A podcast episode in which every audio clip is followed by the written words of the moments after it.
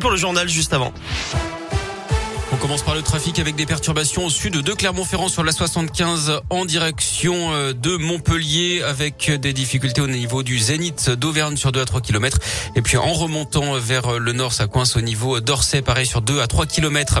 À la une, 44 euros, c'est le prix que devraient coûter les tests PCR pour les personnes majeures non vaccinées à partir du 15 octobre, vendredi de la semaine prochaine, donc selon plusieurs médias.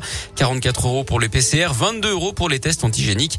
Le gouvernement avait annoncé hein, vouloir mettre fin aux tests dits de confort réalisés gratuitement la fin du masque en, extérieur en Saône-et-Loire. Aujourd'hui, la préfecture précise que le taux d'incidence est actuellement stabilisé à 25 cas pour 100 000 habitants. Il est en dessous du niveau d'alerte depuis le 10 septembre.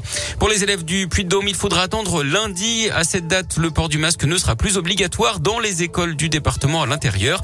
Le Puy-de-Dôme rejoint l'Allier et la Haute-Loire. 21 départements sont concernés par cette mesure. Là où le taux d'incidence dans le département est désormais inférieur à 50 cas pour 100 000 habitants sur les cinq derniers jours. En revanche, le masque continue à être porté par les enseignants et par le personnel de l'éducation nationale en contact avec les enfants.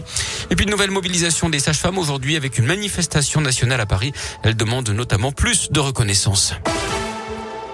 Le taux, le prêt à taux zéro prolongé un an de plus jusqu'à la fin 2023. C'est ce qu'a annoncé hier la ministre du Logement, Emmanuel Vargon. Les conditions de ressources pour y accéder sont-elles maintenues? L'hommage à Bernard Tapie avec une chapelle ardente installée aujourd'hui au stade Vélodrome de Marseille. Ses obsèques et son inhumation auront lieu demain dans son, dans l'intimité avec ses proches. La messe hier à Paris a réuni près de 300 personnes, notamment d'anciens footballeurs, mais aussi l'ancien ministre Jean-Louis Borloo, l'ancien président Nicolas Sarkozy. La visite de Gérald Darmanin dans la région aujourd'hui. Il dans le Rhône. Le ministre de de l'Intérieur va annoncer la création de deux quartiers témoins à Rieux-la-Pape et à Villeurbanne près de Lyon pour lutter contre le trafic de drogue avec plus de policiers sur le terrain, mais aussi la mobilisation des agents des impôts pour limiter l'activité des dealers. Elle, justement, était impliquée dans un trafic de drogue. À 66 ans, une habitante de Saint-Etienne a été condamnée à trois mois de prison avec sursis hier d'après le progrès. Elle avait mis son appartement à disposition pour que les dealers puissent conditionner leurs marchandises. On appelle ça une nourrice. Elle écope également de 600 euros d'amende. Les suites du cambriolage à la maison Trois Gros à Ouche dans le Roannais et dans la Loire. Il avait eu lieu trois semaines seulement après le décès du chef triplement étoilé en octobre 2020. Après un an d'enquête, les policiers ont interpellé le dernier membre du trio soupçonné des faits d'après le progrès. Les trois hommes seront jugés en mars prochain.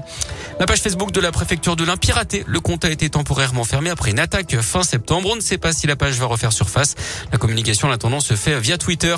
Bonne nouvelle pour la liaison Clermont-Paris en avion. Les vols vont reprendre à partir du 2 novembre avec 11 rotations par semaine. Les réservations ouvrent d'ailleurs euh, aujourd'hui. C'est Amélia qui assurera les vols après le retrait d'Air France pendant la crise sanitaire. Du sport du foot qui pourra affronter l'Espagne en finale de la Ligue des Nations? Ce sera entre la France et la Belgique qui s'affrontent ce soir. L'Espagne qui a battu l'Italie hier soir sur le score de 2 buts 1.